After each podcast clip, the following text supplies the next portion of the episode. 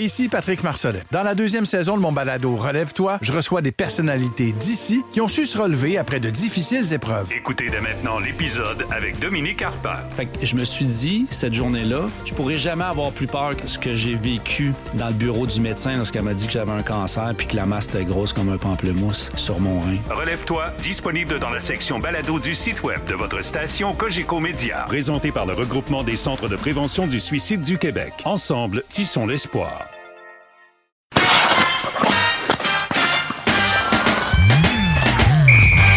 Salut tout le monde, bienvenue au Balado Sortie de zone, une collaboration du 98.5 et de la presse. Philippe Quentin avec vous en remplacement de notre ami Jérémy Rainville. Jérémy qui est parti jouer au hockey dans le sud de la France. Alors, j'ai déjà hâte qu'il nous raconte ça à son retour. Disons qu'il y a pire façon de passer une semaine euh, du mois de, du mois de janvier que d'aller jouer au hockey en France. J'accueille avec plaisir Stéphane White du 98.5. Salut Stéphane.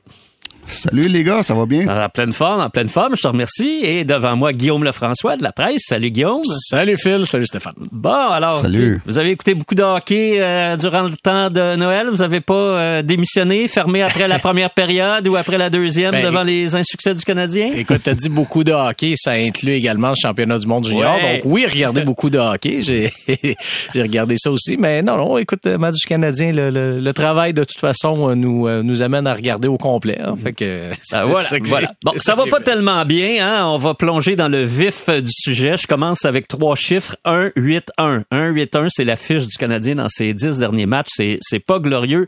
Stéphane, euh, on fait quoi avec ça?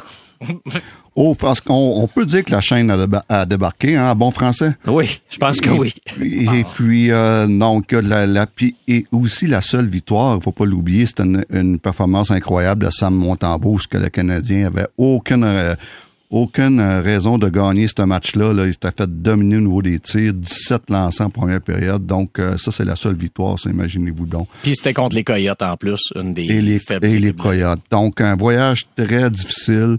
Euh, on va en reparler, mais moi, mon problème, c'est c'est pas la défaite. Et puis la défaite, j'ai pas de trouble avec ça. C'est la façon qu'on perd dernièrement. Et euh, ça, ça, me fatigue. Ça, ça fait mal à la culture. Quand on parle de vouloir avoir une bonne culture, où ce qu'on on triche souvent, on n'a aucune on est tellement désorganisé dans notre zone.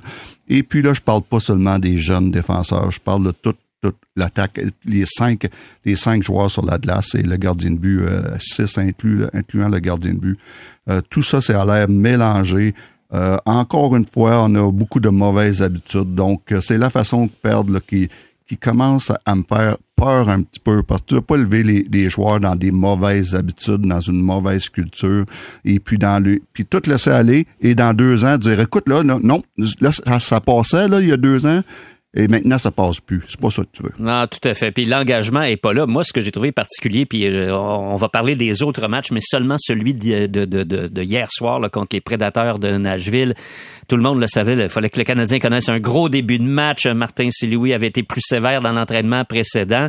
Tu ouvres ta télé, tu regardes ça, il y a 11 minutes de jouer, c'est 11 minutes de jouer, pardon, c'est 3-0 pour euh, les Prédateurs. Guillaume, euh, c'était pas le début rêvé. Non, exactement, exactement. Puis tu sais, c'est c'est euh, ben c'est ça comme Stéphane dit, il y, a, la question de la culture, mais euh, il y a aussi la, comment je pourrais dire ça, la, la, la structure défensive, la compréhension des responsabilités. Je me demande réellement dans quelle mesure que c'est parce que le, niveau de confusion qu'on voit sur certains buts, là, une des bonnes, euh, une des choses qui est le fun à faire des fois, c'est que tu, tu, fais pause sur l'écran au moment où la, la, passe décisive se fait ou quelque chose comme ça, puis tu te rends compte comment, à quel point que c'est ouvert. Des fois, il y a, même une des séquences, et c'est Simon Olivier qui l'avait isolé euh, dans son texte d'hier, où euh, il y a trois joueurs des Prédateurs dans l'écran et cinq du Canadien. Donc, les joueurs sont là, mais je veux dire, il y a personne qui a le bâton à bonne place, personne qui est, positionné de la bonne façon, et c'est ce qui fait en sorte que, que, que la, zone... que, que l'enclave et le territoire du Canadien euh, s'ouvrent autant pour les pour les adversaires. Donc, des, des, choses comme ça, ça, ça laisse croire peut-être des, des, des problèmes de communication. Je dis, moi, moi j'étais au match à Washington, la, la volée de 9 à 2, j'étais là. Euh, après le match, je demandais aux joueurs, est-ce que les joueurs comprennent bel et bien où ils vont? Puis tout le monde ne serait que oui, on comprend, on fait beaucoup, beaucoup de vidéos, tout ça, c'est, c'est, c'est pas ça le problème. Mais après ça, quand on regarde sur la glace, on, on se demande réellement euh, euh, s'ils savent. Et, et, et comme Stéphane le dit, c'est pas juste les jeunes défenseurs. Là. Ça, ça inclut et c'est beaucoup sur les attaquants aussi euh, qui doivent justement venir donner euh, venir donner un coup de pouce. Euh, c'est intéressant ce que tu dis, euh, Guillaume, parce que euh, tu racontais aussi que l'entraînement la veille du match à Washington, ça s'est fait dans la bonne humeur. Tout le monde voulait avoir un esprit euh, positif. Là, c'est la raclée de 9-2. Après ça, l'entraînement suivant avant le match contre les Prédateurs, ben là, Martin Saint-Louis euh, serre la vis. Il y a pas beaucoup de fun, puis il y a- il y, a beaucoup de sueur.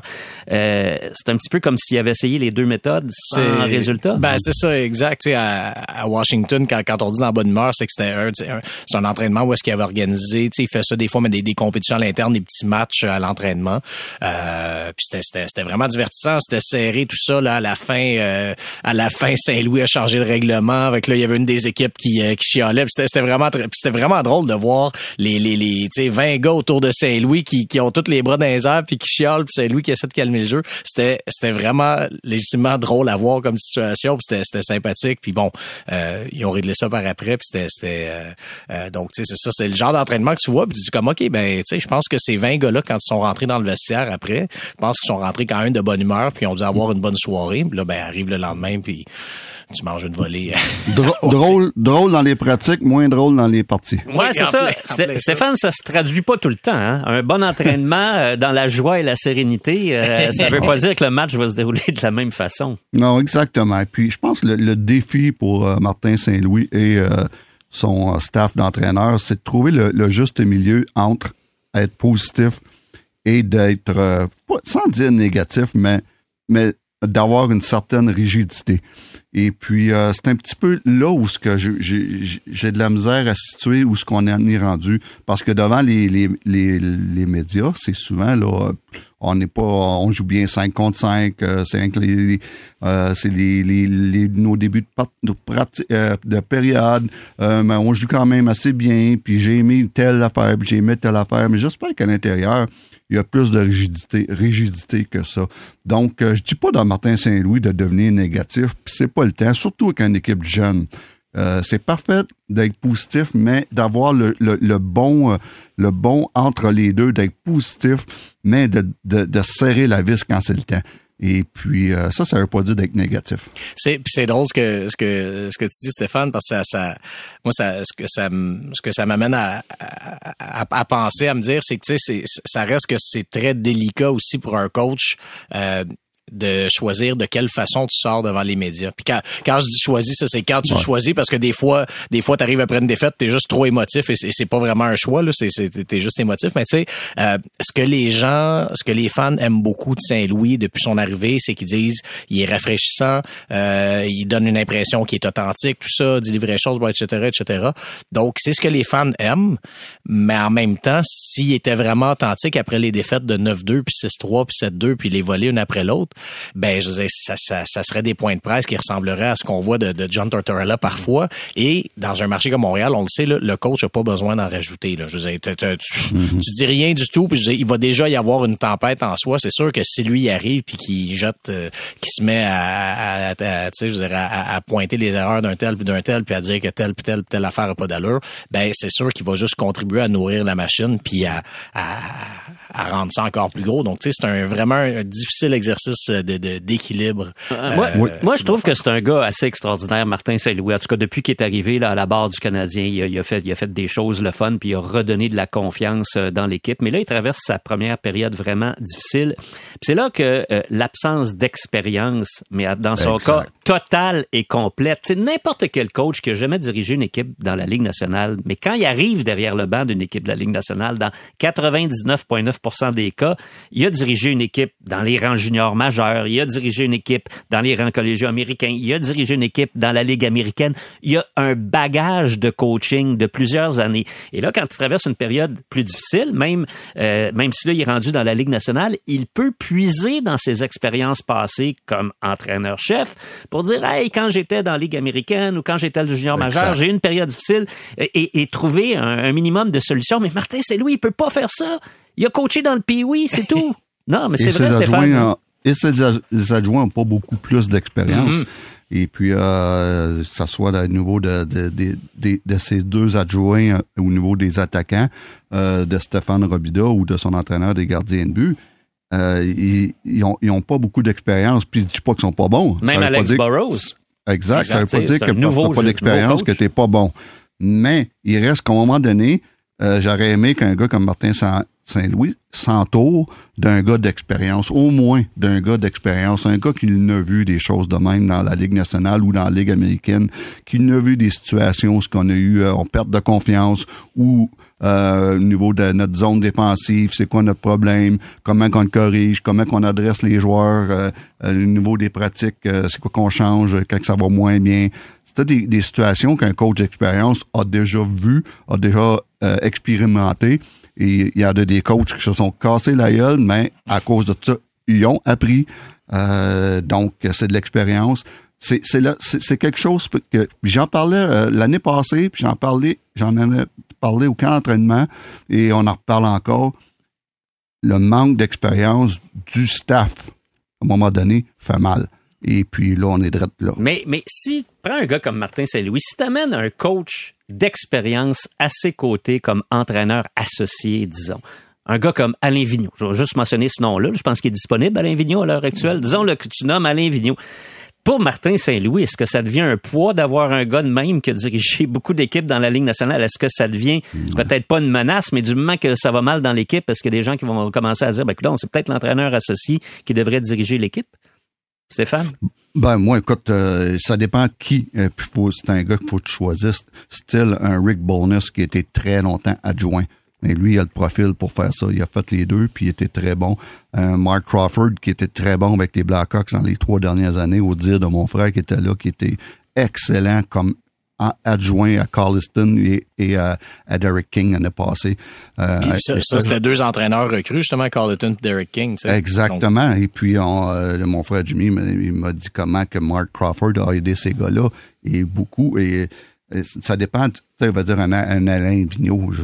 Il n'a pas le profil d'un assistant. Je le vois pas comme Non, c'est vrai, c'est vrai. Mais ça dépend. Il y a des gars, là, on- je viens d'en nommer deux, là, un gars comme Mark Crawford ou euh, un, gars comme Guy Boucher. Euh, un, gars- un gars comme Guy Boucher qui aurait le profil qui serait très bon au niveau de- d'aider Martin, au niveau de- des expériences. Je parle de Rick Bonus qui l'a fait longtemps. Euh, assistant coach et puis euh, c'est le genre c'est le genre de profil là qui qui des gars qui sont low profile mais qui sont tellement importants pour le coach euh, l'entraîneur en chef spécialement un entraîneur en chef recru Parce que là, ce qui est, ce qui est fou aussi, c'est que, tu sais, oui, ils sont tous sans expérience, mais tu sais, c'est également tous des gars de la même génération. Tu sais, ça aussi, c'est pas mauvais d'avoir ça, tu sais, d'avoir une voix d'une autre génération, tu sais, d'avoir un gars qui est peut-être euh, 15 ans plus vieux que, que, que les autres, tu sais, c'est, c'est, c'est, c'est toutes des choses Exact. qui peuvent... un Kurt euh, Muller un Kurt ben, c'est ça, exact, exactement, un J'irais même bon jusqu'à un Clément Jaudoin, euh, qui est très low profile, mais qui euh, qui qui l'a vu puis qui l'a vu. Euh, il- Dave King, c'est tous des gars qui sont, ils ont des valeurs inestimables pour un entraîneur-chef et encore une fois spécialement un entraîneur-chef recru. Et ça pourrait permettre à Martin Saint-Louis de ventiler un peu en toute confiance. parce que, non, mais t'en parlais, euh, c'est tellement important quand t'es, quand t'es gestionnaire, là. Une fois de temps en temps, tu as le goût de te vider le cœur, mais il faut que tu le fasses à une personne en qui tu as pleine confiance. Tu sais que cette personne-là ne trahira pas, ce que tu vas lui dire ne trahira pas euh, les secrets. Puis ça fait du bien, ça fait du bien. Puis après ça, tu es un peu régénéré, puis tu dis, bon, regarde, euh, là, je repars pour ma journée de demain. C'est important, ça aussi. Je sais pas si Martin Saint-Louis a ça dans son entourage immédiat parce que justement c'est d'autres gars qui sont un peu comme lui qui, qui en Ben oui. sont à, qui en sont à, à leur premier pas hein. Ben ouais, c'est ça. Puis ça, puis ça inclut même, je l'ai même ajouté, ça inclut quand on parle de ces, ces nouveaux visages-là, euh, euh, Adam, euh, voyons, excusez, A- Adam Nicholas, le- le- l'entraîneur des, des habiletés, euh, ben le- le- l'entraîneur du développement hockey. Mais bref, je l'inclus là-dedans parce que c'en est un qu'on voit souvent sur la patinoire pendant les séances d'entraînement aussi. Et c'est un autre gars lui aussi qui est de la même génération que les autres et qui est, euh, qui est sans expérience au niveau de la Ligue nationale, Donc c'est on peut ça. aller jusqu'à Kent Hughes. Oui, ben oui. Ben oui, tout à fait. Ben oui. dire, Kent Hughes, il y a une forme d'expérience en soi qui est d'avoir été agent pendant 25 ans. Là, c'est, c'est pas, euh, c'est pas rien comme forme d'expérience, mais ça reste que entre être agent puis euh, diriger une organisation avec tout ce que ça implique, ben c'est ça, c'est deux expériences. Donc, c'est sûr que oui, t'as, t'as Jeff Gorton au sommet de tout ça, que lui, lui, oui, il en a du vécu. Ça fait depuis 30 ans qu'il est, qu'il est, qu'il est, est- dans les équipes de la Ligue nationale. Donc, lui, il n'y a aucun doute. Mais c'est ça, c'est, bon. Oui, lui, oui, Martin Lapointe, mais après ça, euh, c'est, c'est, c'est beaucoup plus mince comme expérience Mais, de, de peut-être que peut-être que c'est correct aussi tout ça. Peut-être qu'on se dit, gars, on a, on- regardez, on a des jeunes d'expérience, on a des euh, de- de- des jeunes sans expérience et des coachs sans expérience. Puis tout ce, monde-là vont monter ensemble, vont prendre l'expérience ensemble. Et puis euh, peut-être c'est la façon qu'on le voit aussi. Ah. Euh, c'est c'est certainement en tout cas de matière à réflexion pour la, la direction euh, du Canadien. Peut-être peut-être que pour cette année il est trop tard là, Ben, mais ouais. peut-être euh, peut-être la saison prochaine. C'est ça, Je veux exact. vous amener sur un autre sujet. On le sait tous, la date limite des transactions euh, dans la Ligue nationale c'est le 3 mars et puis euh, euh, beaucoup de gens, dont moi, pensent que le Canadien va essayer de se libérer de plusieurs contrats. Euh, on parle de Drouin, on parle de d'Adonov, on parle de Hoffman, euh, Monahan. Sauf que là, il y a peut-être encore Monahan qui a de la qui a de la valeur, mais compte tenu du rendement vraiment euh, désastreux de l'équipe là au cours des, des dernières semaines, est-ce qu'il va y avoir un marché pour Jonathan Drouin, pour Eugenie Dadonov, pour Mike Hoffman, Stéphane? Pars, pars- sur Mike Hoffman, Stéphane. Com- com- comment- comment- commence par Mike Hoffman, on ira aux autres après. Là. Ben, Mike Hoffman, je pense que oui. Oh. Euh, il, reste quand même deux saisons. Il y a quand même euh, sept buts cette saison. Euh, Il y en a des pays. Une équipe qui a besoin d'un spécialiste sur euh, l'attaque à 5. Là, les allez me dire, ben ouais, mais il n'est même pas capable de le faire à Montréal. mais euh, je pense que mieux entouré, il est quand même un gars qui est dangereux sur l'attaque à 5. Donc, il peut avoir une certaine, euh, une certaine valeur. Mais Joe, Joe euh, malheureusement, Joe et puis Dadonov, euh, Wideman, pour moi, ça a zéro valeur. Et puis, écoute, là, il, il va rester une moitié de saison là, dans quelques matchs. Donc, on va falloir accepter de vivre avec. Qu'il finisse, il va finir son contrat, le contrat Montréal. Et puis, ça va être la fin. Mais pour moi, là, il- t'as Hoffman qui a une certaine, une certaine valeur, puis je vois là très prudemment. Monahan qui en a une certaine.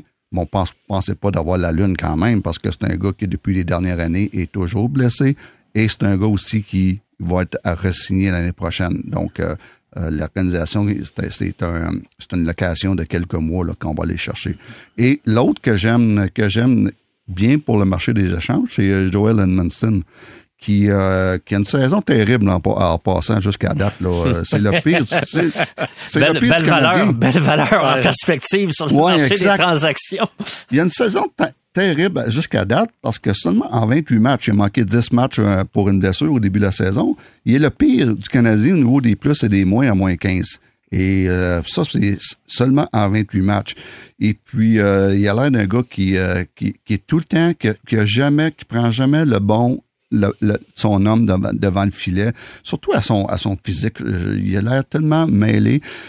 Mais, mais Joel Edmondson, c'est le dans les trois vétérans qu'on a en défense, c'est le seul que je que moi je j'échangerais. Je voudrais garder un gars comme Savard parce qu'il est bon pour les jeunes et j'aimerais garder pour Matheson parce qu'il a un bon contrat et il reste beaucoup de bonnes saisons. Mais Joel Edmondson, il a une valeur dans le sens que il a gagné une Coupe Stanley. C'est un vétéran qui est un bon leader et c'est un gars pour un, pour un genre, euh, une équipe qui, qui veut avoir de la profondeur sur une troisième paire.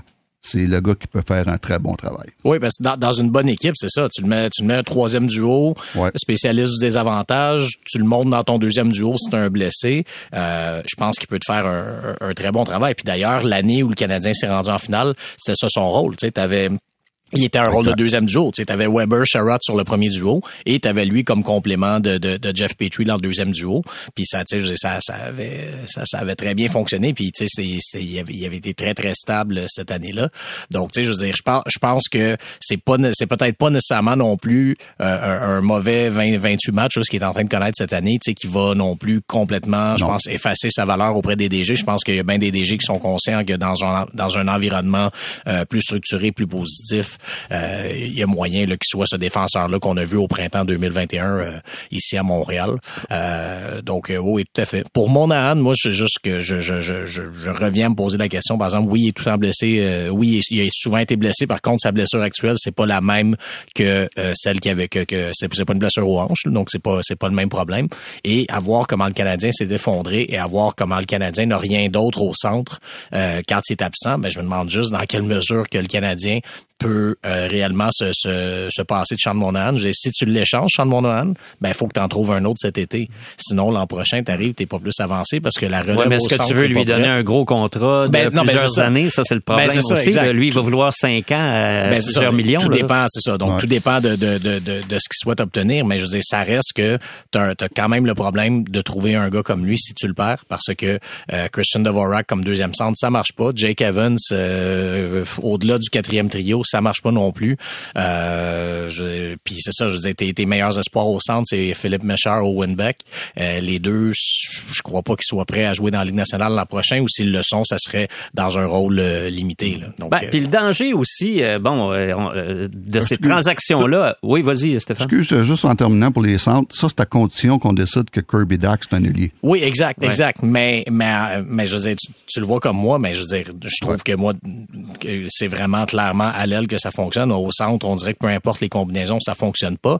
Et surtout, euh, je pense qu'en début de saison, on a peut-être sous-estimé l'impact qu'il y avait sur Suzuki et Caulfield parce que les matchs où ce trio-là fonctionne, moi, je trouve que ça passe beaucoup par Kirby Dack, par son travail avec la rondelle, par sa, sa, sa portée, sa protection de rondelle, tout ça. Moi, je trouve que plus je regarde les choses aller, plus je me dis que ça va être difficile de le placer au centre euh, de façon permanente. Je, veux revenir sur les transactions de la date limite, là, parce que souvent on s'emballe hein, quand le Canadien effectue une transaction. Je me souviens l'an dernier quand euh, Arthurie Lekonen a été cédé à, à l'Avalanche du Colorado. euh, beaucoup de gens ont applaudi en deux mains en disant que c'était presque un vol de la part du Canadien. Tu laissais aller Lekonen pour obtenir Justin Barron, choix de première ronde. Euh, il y avait plus de misère à se tailler une place parce euh, au Colorado parce qu'il y avait tellement dans une bonne équipe. Euh, c'était vraiment un défenseur d'avenir pour le Canadien. Stéphane, est-ce qu'on a la même lecture un an plus tard ou presque là, de, de Justin Barron? Moi, oui. Moi, oui. Euh, je serais, je encore un an plus tard, je crois que c'est encore une très bonne transaction. Puis on oublie ici le deuxième choix. Un deuxième choix. là, Ouais, le Canadien a obtenu un deuxième choix euh, au euh, repêchage de 2024. 24, exact. 24 exactement. Puis un deuxième choix, euh, écoute, euh, t'as des Debrincat qui ont été repêchés deuxième, Carter Hart, euh, Samuel Girard, Alex Romanov, euh, Shane Pinto, des, euh, des Kucherov, des Toffol- de- Toffoli. Ouais, ouais, mais là, Euh, là je te parle pas, Ao, Stéphane, ça, je te parle pas du joueur qu'on connaît pas en 2024. Là, je te parle de Justin Barron, celui, celui qu'on ça peut connaît. devenir toute une transaction, mais ça, ça va prendre du temps. Puis. Justin Barron, là, à 20 il y a 21 ans, un défenseur. Et puis, il a tout. Il patine bien, un bon lancer, un bon gabarit. Ça va prendre un, deux, trois, quatre ans. Mais je persiste à dire que Justin Barron va jouer longtemps dans la Ligue nationale. Et puis, euh, dans quelques années, euh, le Canon va être à la retraite. Donc, ça va être une très, très bonne transaction. Moi, j'adore encore la transaction un an plus tard, même si Lecky va très bien au Colorado, même si Lecky a gagné la Coupe Stanley. Ça, c'est le genre d'échange, pour moi, qui est bonne pour les deux équipes. Guillaume, es-tu aussi optimiste sur la suite des choses que notre ami Stéphane? Ben, pas, pas tout à fait. Je veux dire, bon, mais par contre, oui, je reconnais que, que, que Barron a le temps de, de tout à fait. je- on est loin de voir le Une mauvaise fini. semaine euh, ne définit pas un jeune homme Ouais, qui ben, commence dans la Ligue nationale. Faut, faut- je suis bien Ben, d'accord avec non, ça aussi. ça, exact. Avec mauvaise semaine, ben tu sais, je dis, bon, disons, de façon générale, c'est sûrement pas l'année qu'il souhaitait. Il y, y a- il y a eu un camp très ordinaire aussi, mais c'est ça, ça reste que on- c'est pas un produit fini. Euh, par contre, je veux dire, euh, quand, quand une transaction comme ça se fait, tu te dis tout le temps, ok, bon, ben, en même temps, tu sais, Lekonen va devenir joueur autonome dans un an, tout ça. Mais euh, l'Avalanche de son côté aussi a bien rentabilisé cette transaction-là en donnant un contrat de 5 ans à Lekonen à un chiffre quand même très raisonnable de 4 millions et demi. Euh, je veux dire, pour la valeur qu'a ce joueur-là et sachant qu'il continue à en donner offensivement cette année le plus que ce qu'on a connu à Montréal, ben je veux dire, l'Avalanche de son en tout cas si, si ça peut être une bonne transaction pour le Canadien, euh, c'en est c'en est assurément pas une mauvaise pour l'Avalanche parce que bon, tu sais, comme on a dit tantôt, oui, il a gagné la coupe, mais il continue à en donner et il va le faire à, à un, à un salaire très euh, tu sais, très très raisonnable dans les euh, dans les paramètres de la convention collective. Donc tu sais euh, ça de ce côté-là oui, mais c'est ça je, je, je, je- disons que pour le moment en tout cas, j'aime plus la, val- la, la transaction du point de vue de l'Avalanche que du point de vue du Canadien, mais c'est vrai qu'il est beaucoup trop tôt avant de dire que le Canadien euh, s'est s'est fait rouler dans la farine. OK, on s'en parle. On s'en parle. est très heureux en ce moment et le Canadien va être très heureux à un moment donné. OK, on s'en parle dans cinq ans, Stéphane, quand Lekonen va être à la retraite, puis euh, Justin Barron euh, sera candidat au Trophée Norris. Je prends ça en note dans cinq ans, on parle. OK, exactement. OK, on fait une petite pause, on revient et on va parler de Connor Bedard. Recule un peu, recule, recule. Stationner en parallèle, ça devrait être simple. OK, crampe en masse, en masse, crampe, crampe, crampe! Faire et suivre une réclamation rapidement sur l'appli Bel Air Direct, ça, c'est simple. OK, des crampes. Bel Air Direct, l'assurance simplifiée. On est de retour au balado sortie de zone. Philippe Quentin en compagnie de Guillaume Lefrançois de la presse, Stéphane White du 98.5. Les gars, faut parler de la vedette de l'heure dans le hockey. Et ce joueur-là, cette vedette ne joue pas dans la Ligue nationale. Il joue dans le hockey junior. C'est Connor Bedard. Faut préciser, là, on fait ce, balado, on enregistre ce balado en après-midi, le jour de la demi-finale. Alors, dans quelques heures, le Canada va jouer contre les États-Unis. On ne sait pas encore quelle sera la performance de Connor Bedard. Mais Stéphane, déjà, on sait que là, l'affaire est réglée. Il sera le premier choix au repêchage dans la Ligue nationale de hockey au prochain, à la prochaine séance de sélection. Ah, J'espère que oui. Mais euh, écoute, quel spectacle qu'il nous donne, euh, c'est incroyable. Il fait, euh, je- regardais le dernier match contre la Slovaquie où ce que c'était supposé, pas qu'une une marche dans le parc pour le Canada, mais proche. Slovaquie qui a donné toute une, euh, toute une performance contre le Canada, mais le gars, il s'est levé quand c'était le temps. Le petit Bédard, euh, incroyable. Euh, Il donne tout un spectacle. Et, moi, là, il m'impressionne. On, savait qu'il était bon, mais il est encore meilleur que je pensais il y a, il une dizaine de jours. Donc, en plus, il fait un, un- ce, quand que ça compte. Et dans les gros matchs. Ah, voilà, bon point. Très impressionnant. Très Oui. impressionnant. C'est ça parce que c'était puis je trouve que ça, son match contre la Slovaquie justement c'était important parce qu'avant ça euh, il avait accumulé quand même beaucoup de points dans des matchs euh, dans des matchs à, à littéralement à sens unique là tu sais et là tu arrives contre la Slovaquie et globalement le Canada le Canada n'a pas non plus nécessairement joué son meilleur match sur papier le Canada devrait battre la, la, la Slovaquie de façon beaucoup, beaucoup plus convaincante et mais Connor Bedard lui euh, a, a pas lâché du match lui, il a eu le pied sur l'accélérateur tout le long puis sa performance en prolongation je sais que c'était du hockey à 3 contre 3 mais quand même c'était euh, c'était complètement fou de le, de le, de le voir Oui. aller donc euh, c'est ça de voir de le voir se lever comme ça dans un moment où ça comptait c'est c'est là que c'est là je pense qu'on voit un peu plus la, la valeur d'un joueur Il a été challengé hein, par le- les Slovaques avant. là. Publiquement, les Slovaques ont dit on va s'occuper de lui, on va le frapper, on va finir nos mises en échec. on- Et puis, euh, ils l'ont dit ouvertement avant, avant la partie. Donc, euh, il s'est levé. Il s'est levé comme Guy Lafleur s'est levé quand John Wensink il avait dit qu'il Ouais. arracherait la tête. Ouais, ouais. Alors juste pour rappeler, là, c'était dans les séries éliminatoires de la Coupe Stanley. John Wensing, c'était le matamor des Bruins de Boston, un gars qui se battait à tous les matchs, qui était dur, c'était incroyable. Et là, il avait dit justement qu'il allait arracher la tête de Guy Lafleur. Guy Lafleur s'en va jouer au Garden de Boston. Ce match éliminatoire, je pense qu'il a terminé avec deux buts, deux passes dans une victoire de 4-2 du Canadien. Là, de mémoire, ça s'est produit comme ça. C'est pour ça que Guy Lafleur était Guy Lafleur. Et Oui. Connor Bedard prend les moyens pour être euh, un Connor Bedard. dont, dont tu l'appelais tantôt le petit Bédard, euh, Stéphane. J'ai l'impression que bientôt, on va dire le grand Bédard. oui, exact. Le petit euh, au niveau de son âge, mais c'est tout ce que petit. Ouais, Ouais, voilà. Bon, et tout ça amène euh, la grosse question. Toutes les équipes de la Ligue nationale là, salivent à l'idée de repêcher euh, Connor Bedard. Alors, il y a tout le temps cette notion-là. Est-ce que les équipes vont tanker, c'est-à-dire échanger leur meilleur joueur le plus vite possible? Couler au classement, pour augmenter euh, leur chance de repêcher euh, Connor Bedard? Comment tu vois la situation évoluer là, sur ce plan-là, Guillaume, au cours des prochaines semaines? c'est, on, on- dirait que les, les, les équipes se, se, se cachent de moins en moins. Je sais pas. Tu sais, je, regardais, je regardais, le, le- j'écoutais l'entrevue de Kent Hughes à, à RDS pendant, je pense que c'était pendant une entracte du match euh, de, d'hier à Nashville. Puis, euh, tu sais, je veux dire, il, il, il, il y a, a jamais aucun moment où il dit on, ça, ça fait notre affaire de perdre tout ça. Mais je veux dire, je sais pas des fois dans, dans, dans le ton, dans, dans, dans, l'expression, tout ça, ça, ça, ça donne pratiquement l'impression que, que finalement que, que tout ça fait leur, affaire et qu'ils savent bien qu'ils vont trouver leur compte au mois d'avril quand viendra le temps de la, de la loterie. C'est sûr que comme administrateur, c'est, c'est, je peux comprendre la tentation de, de laisser les choses aller, euh, en- justement en, en- en attendant le, le- pour, pour terminer la saison. Puis euh, en se disant que regardez justement là, vient que pourra puis si, si on a une séquence de défaites ça va juste euh, ça, ça, ça va juste augmenter nos possibilités. Il y a aucun doute. En même temps je, je, je c'est pas c'est pas nécessairement je, trouve que pour la ligue c'est pas quelque chose qui est très bon par exemple parce que ça donne le, le genre de spectacle comme on a vu dans les derniers jours c'est pas très bon. Puis si cet esprit là de, de, de vouloir couler au classement ben ça donne des spectacles comme on les a vus cette semaine.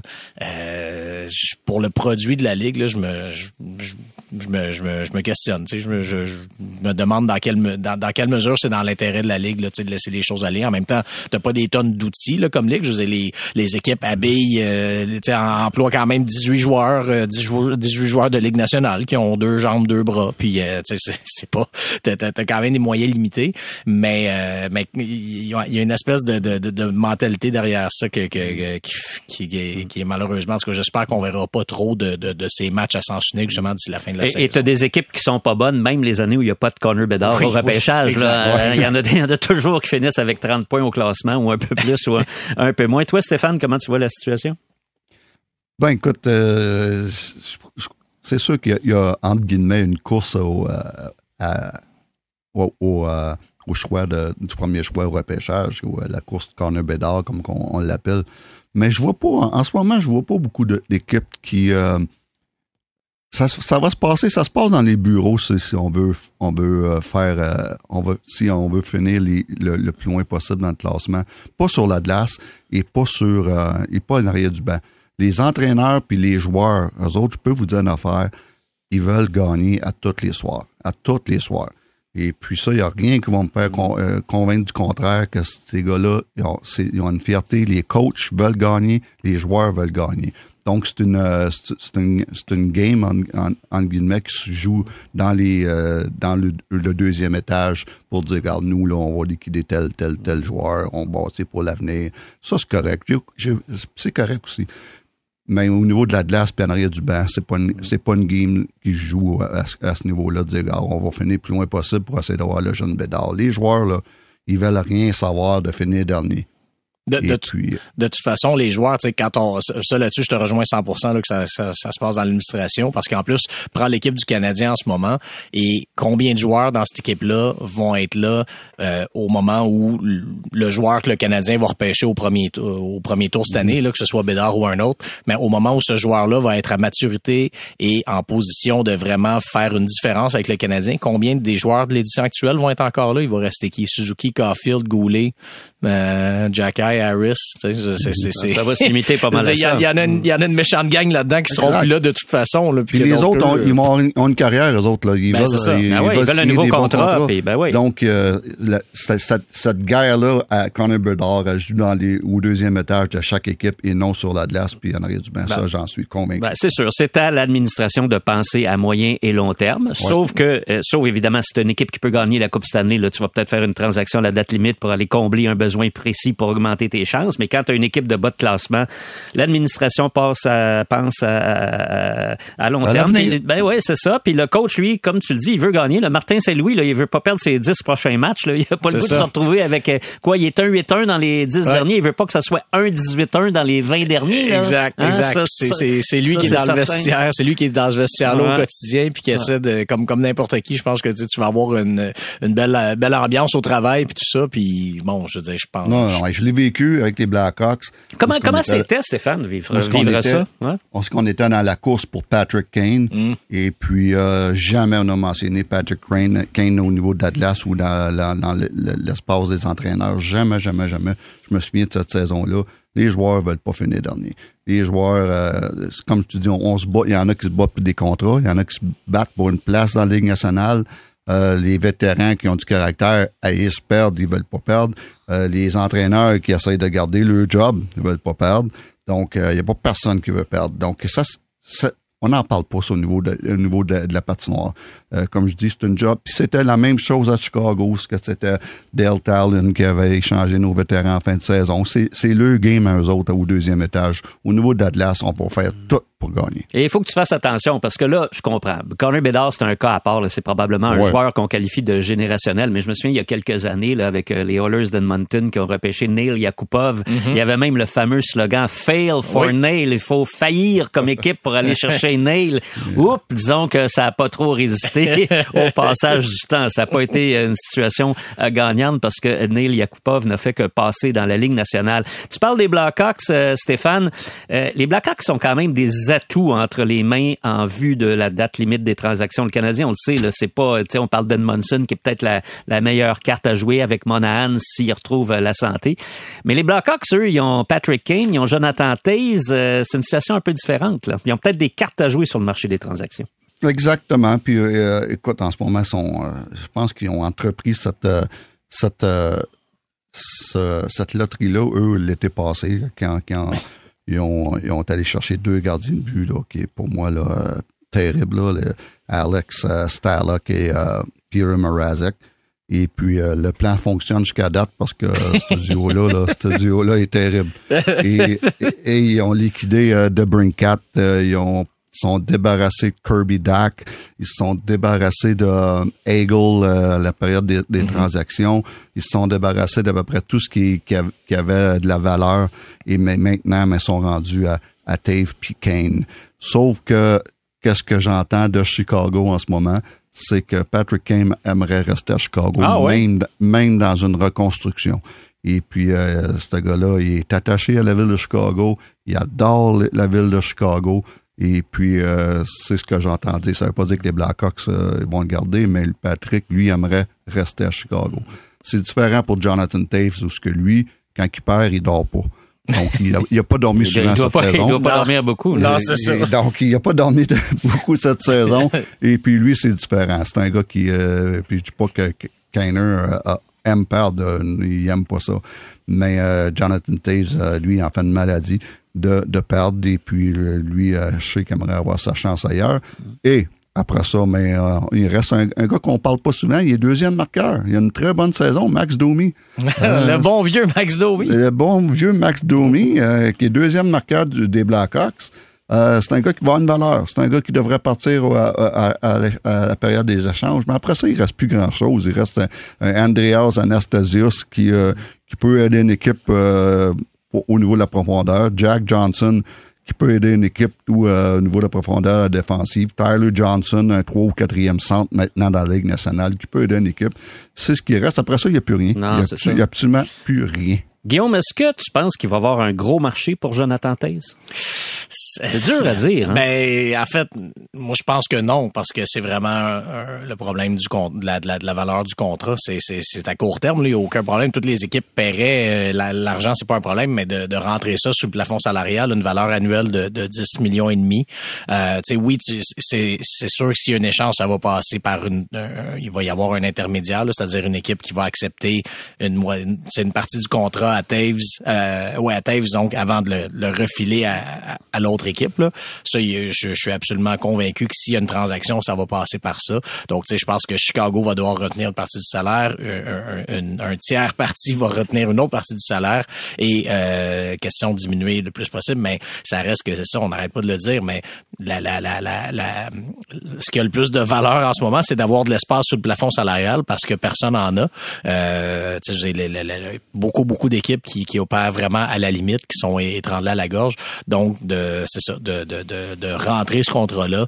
euh, j'ai vraiment de la misère à, à, à- à m'imaginer qu'il y a six ou sept équipes sais, qui vont réellement avoir la possibilité de le mais, faire. mais sur le plan hockey, Ah, sur le plan hockey, je, pense- je pense que oui. Je, je pense que je pense, tu sais, je veux dire, la, la, la, la réputation, même s'il est plus le joueur qui était, je veux dire, la, la, la réputation qu'il a, comme, tu sais, comme Stéphane dit, il dort pas, euh, il dort pas quand, euh, il dort pas quand il perd, tu sais. Le leadership. Le, le leadership, exact. Puis, tu sais, je, je regardais un peu ce, ce- à la Coupe du Monde de 2016, j'avais, je, je- m'étais amusé à sortir un peu tout le, le palmarès de Jonathan parce que tout ce qui faisait à ce moment-là, tout ce qu'il avait connu, c'est la victoire. Puis tu sais, donc ça en date de 2016, il y avait, il y avait trois coupes Stanley, deux médailles d'or aux Jeux Olympiques, euh, quatre fois championnat du monde avec le Canada, championnat des moins de 17 ans, euh, deux fois dans le Frozen Four qui est la, la- le, le tournoi universitaire euh, euh, américain. Je veux dire, à tous les niveaux, il a gagné, même au secondaire à Shattuck St. Mary's. Donc à- lui, c'est un gars qui, avant d'arriver à, à Ligue nationale, gagnait partout où il allait. Puis c'était pas un hasard, là. C'était pas, il gagnait pas en tant que joueur de profondeur, il gagnait tout le temps en tant que meneur de ces Donc, tu sais, j'ai aucun doute qu'il y a plein d'équipes qui, qui le prendraient là, comme, comme centre de troisième trio. Stéphane, quelle équipe aurait avantage à aller chercher Jonathan Taze? Euh, toutes les équipes qui croient avoir une chance Ouais. de gagner la Coupe Stanley. Et puis, euh, c'est parce que c'est c'est pas juste euh, au niveau des buts puis des passes. Comme on a, comme euh, Guillaume parle, c'est au niveau du leadership qui est incroyable dans la chambre. C'est au niveau des mises au jeu.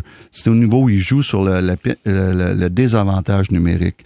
Il joue sur l'avantage numérique. Et cette saison, il a retrouvé euh, un petit peu de sa magie là, euh, parce que l'année passée, une année, une année très difficile après avoir manqué un an pour euh, à cause d'un virus.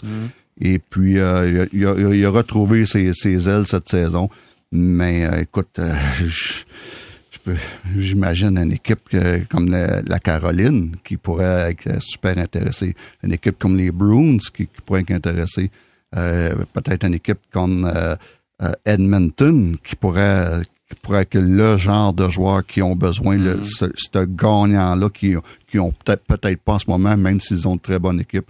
Donc, euh, il va y avoir une demande, puis euh, c'est tout, euh, c'est beaucoup plus que des points, ce gars-là. C'est incroyable. Bon, ben alors on va suivre ça. Ça va être assez intéressant. Moi, je, je vous dirais là, qu'à court terme, le 3 mars, c'est l'avenir de Jonathan Taze m'intéresse.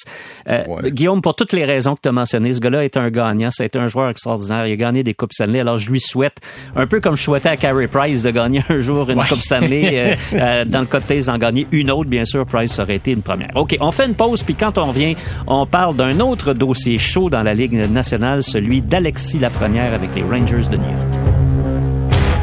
On est de Recule un peu, recule, recule. Stationner en parallèle, ça devrait être simple. OK, crampe en masse, en masse. Crampe, crampe, crampe! Faire et suivre une réclamation rapidement sur l'appli Bel Air Direct, ça, c'est simple. OK, des crampes. Bel Air Direct, l'assurance simplifiée. Retour au balado Sortie de zone. Philippe Quentin en compagnie de Guillaume Lefrançois et Stéphane Waite. Euh, les gars, ça a été très difficile au cours des derniers jours pour Alexis euh, Lafrenière, qui est un ancien premier choix au repêchage par les Rangers de New York. Euh, il a même été carrément mis de côté pour un match. Quand il joue, il joue au sein d'un troisième, d'un quatrième trio, une poignée de minutes par match. Il arrive quoi avec lui, Stéphane? Wow, c'est pas cette troisième saison déjà. Mais, mais, mais, j'ai le, le mais est 21 ans. 21 ans, c'est tellement jeune pour un joueur de hockey. Mais euh, c'est une année difficile. C'est une année où, où Lafrenière, euh, il joue avec une équipe, premièrement, qui, qui aspire à, à- à- à certains succès, contrairement à, supposons, un, un, à Montréal, où ce Ouais. que, il- il- on, va, on y ficher à paix, peu importe comment que ça va, parce que c'est une équipe où on fait, on peut, on peut, on série. C'est un exact, c'est un contexte complètement différent. Et puis, euh, je connais très bien son entraîneur, Gérard Galland, puis on est même encore en contact de temps en temps là, par texto. Euh, Gérard, c'est un gars qui, qui est très, très dur envers ses joueurs. Lui, c'est bien dur. Je sais pas si on appelle ça dur ou, honnête. Tu y en donnes, il va t'en donner. Et puis, euh, il ne il demanderait pas mieux que voir Lafrenière avoir du succès. Et puis, je sais qu'il l'aime, le jeune, mais ça, ça, ça vient des deux bords. Il faut qu'il en donne. Donc, euh, c'est peut-être juste un wake-up call parce qu'à part ça, il a manqué qu'un match, euh, ce dernier. Et puis, euh, il a joué tous les autres matchs cette saison. Mais, euh, c'est une très, très, très bonne question. Euh, Qu'est-ce qui se passe, qui se passe avec, euh, avec euh, Lafrenière? Hmm, je sais pas. Je vois, je vois pas assez des matchs, mais je peux te dire une affaire. Un gars comme Gérard Galland est très, est, est très demandant sur ses joueurs. J'ai hâte de voir, là, c'est, c'est eux qui s'en viennent au Centre Bell, d'ailleurs, Ouais. pour le match de, Ouais. de jeudi, de demain. Euh, tu sais, il, il l'a ramené dans la formation, euh, il était de retour au jeu cette semaine, moins deux hier. Tu sais, hier, fini à moins deux dans une victoire de 5-3, c'est jamais très, très, c'est jamais très, très positif, là, comme, euh, comme, euh, comme fiche, 13 minutes de jeu. Euh, donc, tu sais, c'est sûr que clairement, il y a, il y a, il y a du travail à faire, là, pour euh, re- revenir dans les, dans les bonnes grâces de l'entraîneur. Euh, c'est drôle, par exemple, ça m'amusait de voir que euh, Euh, Chitil, bref, le, numéro 72 qui était dans le même trio que lui. On le sait, pendant les séries l'an passé, euh, Gérard Galland avait formé une espèce de, de, de kid line, un trio de jeunes. Exactement, avec Capo Caco. Et euh, ben, tu sais, lui aussi, Chitil, hier, euh, joué 9 minutes, moins 2 lui aussi. Donc, tu sais, c'est oui, il y a eu des points, mais bon, je veux ça reste que je pense que tu sais, comme tu dis, Stéphane, je pense, je pense que Gérard Galland peut être, peut être un, un entraîneur très exigeant, tout ça. c'est pas toujours facile avec des jeunes. Puis d'ailleurs, euh, avant d'être avec les Rangers, ben, son expérience précédente, c'était à Vegas où il y avait justement pas beaucoup de jeunes non plus. sais, on sait, Vegas, c'est une équipe quand même qui a des euh, qui, a, qui, qui, qui, était formée autour d'un noyau de vétérans. Euh, donc c'est c'est peut-être le, justement le, type d'entraîneur qui fonctionne mieux avec des vétérans qu'avec des jeunes. Et puis là, ben c'est ça. Tu sais, les Rangers de New York qui est une équipe, pas une équipe nécessairement, qui est pas une vieille équipe, mais qui a beaucoup de, de, de, de joueurs dans la force de l'âge qui ont quand même pas mal d'expérience. Et euh, donc, tu sais, je veux dire, il, y a, ce groupe-là de vétérans, puis ben, il, doit essayer à travers tout ça de, de, de développer la frenière finalement. Puis c'est, ça se passe pas nécessairement de la meilleure façon. C'est dur. C'est dur de briller aussi. Ouais, c'est ça, des jeunes joueurs. Puis je regarde à New York, dans un autre sport où on a beaucoup parlé du jeune corps arrière des Jets de New York, Zach Wilson, qui en est tout aussi à sa mm. troisième année. Ça n'a pas été un succès. Hein. Il a même fait une gaffe tout à coup dans une conférence de presse euh, par rapport à ses coéquipiers. Puis là, j'entendais son entraîneur Robert Saleh qui disait cette semaine Oublions pas qu'il y a encore quoi, je pense que 20, 20, 21, 22 ans là, dans son mhm. cas. Euh, puis tu, le mentionnais tantôt, Stéphane. c'est vrai qu'on est impatient avec les jeunes joueurs. D'un autre côté, il faut qu'ils en donnent, il faut qu'ils, faut qu'ils répondent euh, aux attentes en partie là, qu'on a placées en, eux. Ils feront pas ça d'un seul coup. Mais c'est dur, c'est dur de s'imposer. Et je regardais dans le marché de New York, je suivais les articles. dans, ça a été joué gros dans les pages réservées au hockey, le cas de Lafrenière. Il est un peu sur la sellette là-bas. Exactement. Puis c'est ce que j'étais pour dire, c'est qu'il il faut pas oublier qu'il joue dans un marché euh, qui est pas facile aussi. Euh, c'est quand même l'un des gros marchés au monde au niveau du sport, New York. Et puis euh, autre chose, il joue avec une équipe aussi qui a certaines attentes à cause de leur bonne saison de l'année passée. Donc, pour un, entraîneur, c'est certain que lui, il peut, il peut, être beaucoup moins patient avec les jeunes que, que Martin Saint-Louis peut l'être à Montréal. C'est complètement un contexte complètement différent. Mais je, je prône la patience avec la frenière. Encore une fois, 21 ans dans la Ligue nationale, c'est tellement jeune. Hmm. Ouais, tu as bien raison de le mentionner. Hey, j'ai le goût de conclure en vous posant une drôle de question. Puis je le sais, je vous lance ça un peu euh, oh. une balle courbe euh, c'est proche des oreilles. C'est pas une rapide, mais c'est quand même une petite Stéphane, c'est un bon joueur de balle, il est, C'est ça. Puis euh, mais j'aimerais ça juste je vais vous donner deux minutes pour pour y penser là. Mais si on a la même conversation, on enregistre un, un balado le 4 janvier 2024, dans un an, jour pour jour. Qu'est-ce que vous pensez qu'on va dire du Canadien? Le Canadien va en être où? Autrement dit, ma question, là, c'est qu'est-ce que vous pensez qui va hmm. arriver avec le Canadien au cours des 12 prochains mois. Là, on va alors, là, je vous laisse y penser. Je vais juste mettre les choses en perspective. On va compléter, il va y avoir la date limite des transactions. On va compléter la saison. L'équipe participera pas aux séries éliminatoires. Là, il va y avoir le repêchage, les joueurs autonomes. On va se retrouver pour le camp d'entraînement en septembre. Il va y avoir encore de l'enthousiasme. Il y en a chaque mois de septembre. Mais fondamentalement, est-ce que l'équipe va être beaucoup améliorée? Est-ce que la direction va avoir fait des gros coups? Qu'est-ce qui va se passer? Je demande de sortir un peu votre boule de cristal. Ben, moi, je dis qu'on va, en fait, qu'on va le savoir dans trois mois. Donc, euh, je, je, repousse pas éternellement la question, mais pourquoi dans trois mois? Dans trois mois, ça va être la fin de la saison. Rappelez-vous, la saison dernière, la saison, comment ça s'est terminé au Centre Bell? Ça s'était terminé dans des applaudissements. La foule qui, qui criait Guigui parce que le Canadien avait marqué 10 buts dans, dans, dans le match, tout ça. Ça avait fini vraiment dans une fête qui avait je pense que le message que ça envoyait à l'administration puis à Jeff Molson, c'était pas de presse, les gens sont patients, les gens, les gens vont être là.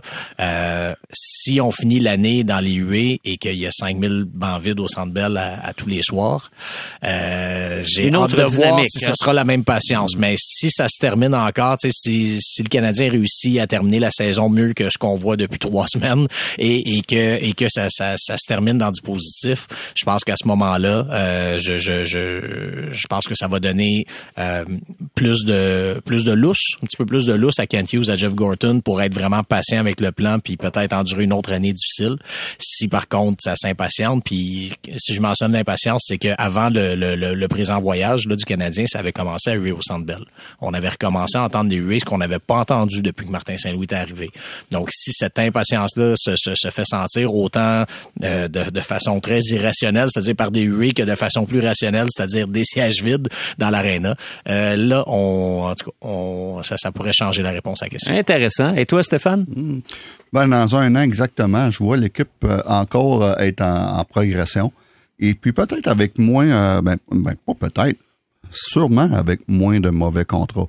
On sait qu'un Dadonov sera plus là, euh, probablement que Jonathan sera plus là, euh, probablement qu'on va en avoir un ou deux autres qui vont être partis au niveau des échanges. On parle peut-être d'un Edmondson, peut-être d'un Armia, sont capables de le passer.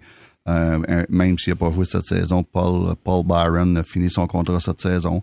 Donc, on va avoir beaucoup, euh, beaucoup de 109 et puis avec des, des mais, surtout, on va avoir de, la marge pour le futur. Donc, euh, le, moi, moi là, j'espère, qu'on parle de UE, puis on parle d'impatience peut-être des, éventuellement de, des gens. J'espère que la direction changera pas son plan à cause de ça. Ça ne se laisserait pas influencer par l'impatience du monde. Et puis, euh, je pense, je pense pas, puis je pense pas qu'il se fasse influencer euh, de, la, de la façon qu'on est parti. Intéressant aussi. Moi, je pense que la date clé, euh, ça sera le jour de la loterie de la Ligue nationale. Parce que si jamais, si jamais le Canadien, ça se peut que le Canadien remporte le premier choix, là, même s'ils n'ont pas le maximum de chances, même s'ils sont pas derniers au classement général puis ils n'ont pas 25% ils vont avoir des chances. Mathématiquement, mm -hmm. il y aura des chances. Si jamais ils, obtenaient, l'équipe obtenait, l'organisation obtenait le premier choix, c'est sûr que là, ça transforme mm -hmm. le Canadien pour les dix prochaines années en allant chercher Connor Bedard. J'ai l'impression que ça, ça va être euh, un événement qui va être très très, très, très suivi, la hey. fameuse loterie. Alors, on va suivre ça avec beaucoup d'intérêt. Guillaume Lefrançois de la presse, merci beaucoup. Merci, Phil. Stéphane Wade du 98.5, merci beaucoup. Toujours un plaisir. Toujours un plaisir partagé. Et moi, ben, je vous dis bonjour, puis on se retrouve très bientôt pour une autre édition du Balado Sortie de zone. Recule un peu, recule, recule. Stationner en parallèle, ça devrait être simple. OK, crampe en masse, en masse, crampe, crampe, crampe! Faire et suivre une réclamation rapidement sur l'appli Bel Air Direct, ça, c'est simple. OK, des crampes. Bel Air Direct, l'assurance simplifiée.